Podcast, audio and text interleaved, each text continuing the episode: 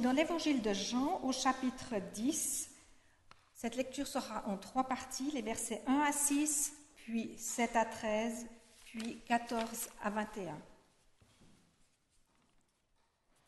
Amen, Amen, je vous le dis. Celui qui n'entre pas dans l'enclos à moutons par la porte, mais qui l'escalade par un autre côté, celui-là est un voleur et un bandit. Mais celui qui entre par la porte est le berger des moutons. C'est pour lui que le gardien ouvre la porte. Les moutons entendent sa voix. Il appelle ses propres moutons par leur nom et les mène dehors. Lorsqu'il les a tous fait sortir, il marche devant eux, et les moutons le suivent parce qu'ils connaissent sa voix. Ils ne suivront jamais un étranger, ils le fuiront parce qu'ils ne connaissent pas la voix des étrangers. Jésus leur tint ce discours figuré, mais eux ne surent pas ce qu'il leur disait.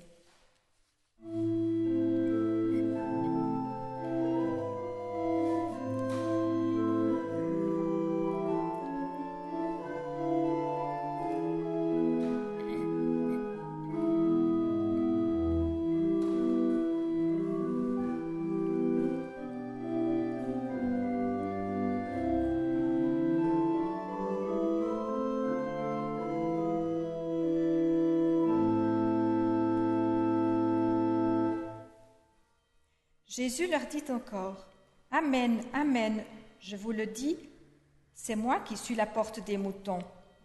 Tous ceux qui, sont venus avant moi sont des voleurs et des bandits. Mais les moutons ne les ont pas écoutés. C'est moi qui suis la porte. Si quelqu'un entre par moi, il sera sauvé. Il entrera et sortira et trouvera des pâturages. Le voleur ne vient pas que pour voler, abattre et détruire. Moi, je suis venu pour qu'ils aient la vie et l'aient en abondance. C'est moi qui suis le bon berger. Le bon berger se défait de sa vie pour ses moutons. Quand il voit venir le loup, l'employé, celui qui n'est pas berger et pour qui il ne s'agit pas de ses propres moutons, s'enfuit en abandonnant les moutons. Et le loup s'en empare, il les disperse. C'est un employé, il n'a pas le souci des moutons.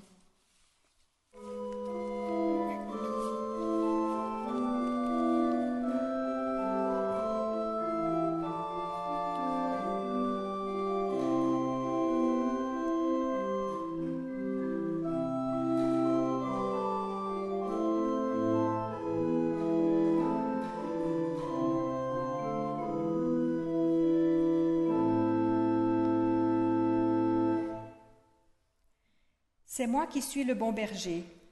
Je connais mes moutons et mes moutons me connaissent, comme le Père me connaît et comme moi je connais le Père. Et je me défais de ma vie pour mes moutons. J'ai encore d'autres moutons qui ne sont pas de cet enclos. Ceux-là aussi, il faut que je les amène. Ils entendront ma voix et ils deviendront un seul troupeau, un seul berger. Si le Père m'aime, c'est parce que moi, je me suis défait de ma vie pour le reprendre. Personne ne me l'enlève, mais c'est moi qui m'en défais de moi-même. J'ai le pouvoir de m'en défaire et j'ai le pouvoir de la reprendre. Tel est le commandement que j'ai reçu de mon Père. Il y eut encore division parmi les Juifs à cause de ces paroles. Beaucoup d'entre eux disaient il a un démon. Il est fou. Pourquoi l'écoutez-vous? D'autres disaient Ces paroles ne sont pas celles d'un démoniaque. Un démon peut-il ouvrir les yeux des aveugles?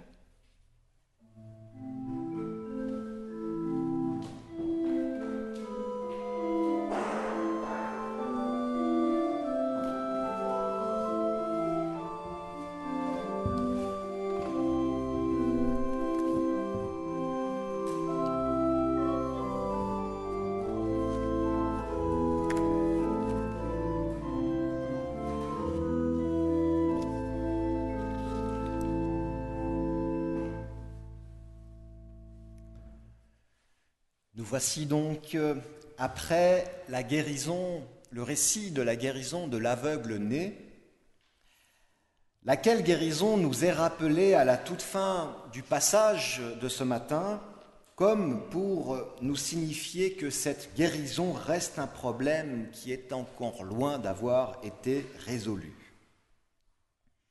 C'est pourquoi je me permets de revenir un moment sur ce récit de la guérison de l'aveugle-né.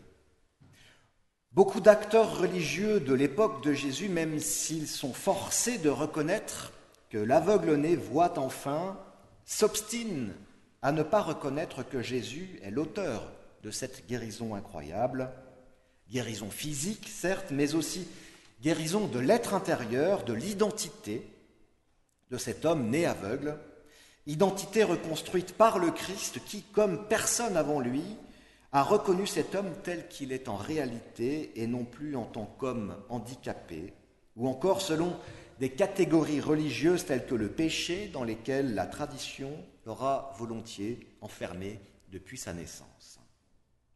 Tradition persistante dans son propre aveuglement, rappelons-le, puisque mal à l'aise avec l'idée qu'un nouveau-né soit né avec le péché. Comment nouveau-né aurait-il pu pécher avant sa naissance? C'est pourquoi elle prétend que ce pauvre enfant est né aveugle pour absorber la dette des péchés de ses parents. C'est bien logique. La souffrance du handicap ne peut se justifier que parce que le péché a été commis. Souffrance et péché sont intimement liés. Cette tradition qui mène à une certaine compréhension du monde, à une certaine théologie, un discours sur Dieu, et aussi à un aveuglement certain est précisément ce que Jésus s'empresse de déconstruire illico. Car alors que l'aveugle-né voit enfin, c'est étonnamment, je vous le répète, la plupart des, c'est étonnamment la plupart des protagonistes de cette histoire qui semble maintenant aveugle, dont une partie ne reconnaît plus l'aveugle-né depuis qu'il est guéri et surtout qui continue de refuser de reconnaître Jésus comme celui qu'ils attendent comme le Messie, comme le Christ. En revanche, pour la première fois de son histoire, l'aveugle-né voit. D'ailleurs, son regard n'est jamais figé, son regard sur le Christ se modifie au, fil du récit. D'abord, Jésus est rabbi, puis il devient prophète, puis Christ est Seigneur de sa vie. Et au cœur de l'enchaînement des rebondissements de ce récit, l'aveugle-né aura une parole étonnante, une parole qui n'est mise dans l'évangile de Jean que dans la bouche de Jésus lui-même ou dans celle de cet aveugle-né guéri. Le verbe être conjugué au présent à la première personne, ce fameux ego eimi, moi je suis, ce fameux ego eimi dont je vous ai déjà parlé maintes fois, cette double affirmation de l'être de Jésus, moi je suis. Enfin, cet homme, reconnu par le Christ, est capable de s'affirmer lui-même et non plus au travers de son handicap, et il peut dire, comme le Christ, à la question que lui posent les pharisiens, Mais qui es-tu? Nous ne te reconnaissons plus, il peut dire, Ego eimi, moi je suis. Je me suis permis ce petit rappel de ce que nous nous sommes déjà dit plusieurs fois au cours des neuf chapitres que nous avons déjà parcourus, car ce qui arrive ici dans ce chapitre 10, alors que nous sommes au milieu de l'Évangile, vient comme consolider notre fil conducteur qui est celui de l'identité. L'identité, d'une part, celle polémique de Jésus, qui continue de poser question. Qui est-il? Qui est-il? Les gens de, l'époque, les contemporains de Jésus se la posaient déjà, mais nous continuons aujourd'hui de nous poser cette question. Et nos contemporains avec nous. Qui est-il? Et puis d'autre part, la nôtre d'identité. À chacune et à chacun que je qualifierais de mystérieuse aussi pour nous-mêmes. Parce que nous nous échappons nous aussi à nous-mêmes. Et peut-être tout aussi énigmatique que celle de Jésus dans nos vies. Est Jésus dans nos vies Et si nous répondons peut-être si nous parvenons à, si nous, touchons quelques, éléments de réponse à cette, question, qui est Jésus Alors peut-être, eh bien, pourrons-nous aussi toucher quelques, quelques éléments de réponse concernant notre propre identité? Le récit de ce matin nous présente Jésus d'une part comme le bon berger et d'autre part comme la porte des moutons. Littéralement, un peu de grec, mais, rien, rien d'affolant, je vous rassure, ego eimi, o poimen o kalos. Moi, je suis le bon berger. Et puis, ego eimi et tura di emu. Moi, je suis la porte des moutons. Le fameux ego eimi, le moi je suis de Jésus que l'on trouve dans la bouche de l'aveugle-né rendu à lui-même, mais cette fois-ci flanqué de nouveaux compléments d'objets directs, un peu de grammaire maintenant. La porte des moutons et le bon berger. Dans les chapitres précédents, souvenez-vous, Jésus a déjà à deux reprises complété son eimi, son moi je suis, de la lumière du monde et encore le cep. Je suis la lumière du monde, je suis le cep. Ce matin, ce sont ces deux nouvelles affirmations de Jésus sur lui-même que je souhaiterais partager, ce que je souhaiterais discuter. Je suis le bon berger, je suis la porte des moutons. Elles ont de commun qu'elles participent, me semble-t-il, en tout cas c'est ce que je vous proposerai, à une même idée, celle du passage. On a la porte, la porte c'est un passage, ou encore du choix des chemins à emprunter sur, lesquels le berger a vocation de nous guider. Je suis le bon berger. Quelle porte emprunter? Par où passer? Il y a l'idée du passage dans tout ça. La première image qui me vient en tête, c'est celle d'une carte topographique sur laquelle on retrouve toutes les informations nécessaires pour aller d'un point A à un point B distance, dénivellation, etc., etc. Jésus serait alors cette carte ou peut-être le topographe, celui qui construit la carte, que nous pouvons toutes et tous consulter et qui nous donnerait les informations nécessaires pour ne pas nous perdre dans je ne sais quels écueils ou méandres de l'existence. Si Jésus était ce typographe, topographe, nos vies alors seraient balades, promenades, trajets en tout genre, marathon, randonnée, à pied, à ski, escalade, course en montagne, autant de trajectoires possibles lors desquelles nous devons veiller à la façon dont nous posons nos pieds et où nous les posons. Si nous ne voulons pas perdre le sens de ce qui nous pousse à nous rendre là où nous souhaitons aller si on a la chance de savoir où on veut aller. Car savoir ce que nous voulons faire de nos vies, comment nous voulons le faire, et savoir où nous voulons aller, voilà qui est loin d'être une constante de l'existence. J'ai plutôt le sentiment que sur ces points-là, nous sommes toutes et tous sur le même pied d'égalité, nous tâtonnons, parfois nous avançons, parfois nous reculons, Parfois nous montons, parfois nous descendons, parfois nous trouvons, parfois nous perdons, nous nous trouvons, nous nous perdons nous-mêmes. Bref, nous cherchons, nous cherchons le chemin, nous cherchons la direction et toujours et encore nous cherchons le sens de tout cela. Ainsi donc, si la vie est un trajet rarement tracé d'avance, il me semble important d'avoir quelques réserves essentielles de sens pour la route qu'il nous reste à faire. Peu importe d'ailleurs la route qu'il reste à faire, nous n'en avons jamais fini d'apprendre à poser nos pieds, à nous adapter à la situation, au contexte, aux embûches, aux rencontres, etc. etc. C'est à cela que sert l'éducation, ou plutôt devrions, devrions nous dire les éducations, celles de nos parents, celles dispensées dans les écoles, celles dispensées dans les catéchisme, euh, les éducations religieuses qui, comme leur nom l'indique, devraient plutôt relier, plutôt relier que trop souvent séparer, identifier, cloisonner. Toutes ces éducations ont rarement pour objet premier d'ouvrir l'esprit, d'autoriser l'intelligence. Je mettrai un petit bémol tout de même sur ce que je dis là en ce qui concerne le catéchisme que nous dispensons aux enfants dans la paroisse. En revanche, Mais c'est vrai que dans l'identification qu'on propose euh, aux enfants, euh, en tout cas dans la, dans la perception protestante de l'identification, il y a quelque chose d'un peu vertigineux parce que ils ont des questions et on répond aux questions par d'autres questions et puis on déconstruit ce qu'ils savent pour construire, pour leur apprendre à construire autrement. Et c'est tout un voyage, des fois un peu pénible, il faut bien le dire. Alors ces éducations essayent de prémunir les éduqués des fausses cartes. C'est ce que nous faisons au caté. Et bien sûr, l'éducation elle-même est limitée. Elle distribue des cartes difficiles à lire, difficiles à déplier des fois. Ces cartes nécessiteront toujours l'appel d'un spécialiste de l'existence. Ces cartes décrivent des paysages divers qui n'ont que peu de rapport avec la réalité de ce court trajet que tous sur cette terre nous sommes obligés de faire.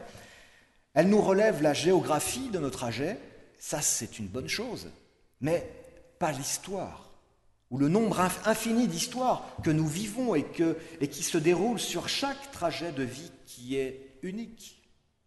Fausses cartes, par exemple, elles nous font croire que notre vie est longue et, qu'on a tout le temps dans sa vie, alors que n'importe qui arrivé au milieu de sa vie éprouve un sentiment gênant, celui qu'il passe directement du stade de trop jeune à trop vieux. Des fausses cartes ou d'autres cartes qui nous donnent l'illusion d'un destin inscrit ou possible, des cartes qui, par exemple, nous font croire que ce trajet de notre vie est court et que donc il faut en profiter au maximum. En profiter au maximum, oui, et après. Ça veut dire quoi, d'ailleurs, en profiter au maximum? De toute façon, ce trajet est court, certes, par rapport à ce que nous souhaiterions de ce voyage, mais pas spécialement court en soi, parce que il suffit d'y penser quelques secondes pour bien reconnaître que la vie, c'est la vie, c'est-à-dire qu'il n'y a pas d'échelle extérieure à elle pour la mesurer, pas d'autre chose que nous-mêmes et notre, notre perception très aléatoire du temps pour savoir si cette vie est longue ou si alors elle est courte. Les autres autour de nous, même centenaires, partent en général toujours trop tôt que nous les aimions ou pas d'ailleurs, puisque nous ressentons toujours l'effroi de notre propre limite et que la mort vient toujours interroger vigoureusement le sens de nos vies, les choix que nous avons faits. Car entre ces deux limites, entre notre naissance et, et notre mort, le temps est ce que nous en faisons et les choix que nous prenons. Et ces choix sont pris en fonction de ce que nous sommes en, menu, en mesure de dire de nous-mêmes. Une simple carte topographique ne suffit donc pas. Pour habiter le trajet que nous faisons, nous avons besoin de savoir qui nous sommes, pour nous situer sur le chemin et pour faire les choix que nous avons à faire. C'est ce que nous propose Jésus, lui qui est, avec son moi je suis, avec cet ego il nous propose non pas seulement une carte topographique, mais une carte d'identité, la sienne, mais aussi la nôtre, pour nous rendre capables d'habiter la géographie et l'histoire de nos trajets de vie. Mais cette carte d'identité que Jésus nous propose n'est pas une carte qui nous enfermerait à jamais dans telle ou telle compréhension du monde et de nous-mêmes. C'est une carte d'identité qui nous appelle à réinterroger constamment nos vies, nos choix, nos intuitions, nos croyances. C'est un exercice exigeant, parfois même épuisant, de déconstruction lors duquel nous devons trier entre nos vraies et nos fausses cartes d'identité. Parce que des identités, nous en avons plusieurs, elles sont multiples en fonction des moments, des passages que nous vivons. Avec le temps, avec l'expérience acquise au cours du trajet, nous apprenons à affiner ces identités, nous apprenons à élaguer, nous apprenons à tailler, à laisser pousser ce qui va donner du fruit pour le reste du trajet qu'il nous reste encore à parcourir. C'est moi qui suis la porte, nous dit Jésus. Si quelqu'un entre par moi, il sera sauvé, il entrera et il sortira et il trouvera des pâturages, nous dit-il. Ainsi, si nous décidons de passer cette porte en nous présentant tels que nous sommes, et c'est un exercice de tous les jours, en reconnaissant ce que nous sommes, et que nous nous laissons travailler par le Christ, qui est la lumière, qui est le cep, qui est le bon berger, alors la photo qui figure sur notre carte d'identité sera une photo plus conforme à ce que nous sommes et, à ce que nous sommes appelés à être et qu'il est si difficile de construire seul. Alors, ce matin, je voudrais jouer sur un mot. Ce matin, Jésus encore délivre nos identités. Il délivre nos identités. C'est-à-dire qu'il nous délivre de nos fausses identités, mais il nous délivre notre véritable identité. Sachons nous mettre devant lui. Sachons prendre du temps régulièrement, nous placer en face de lui, à côté de lui, dans la prière, pour qu'il puisse délivrer nos identités, dans les deux sens du mot délivrer et pour que nous puissions être des femmes et des hommes debout, en marche, sur un trajet toujours incertain, certes, mais où Jésus, le bon berger, veille et nous donne de nous ajuster constamment aux multiples situations présentes et à venir. Amen.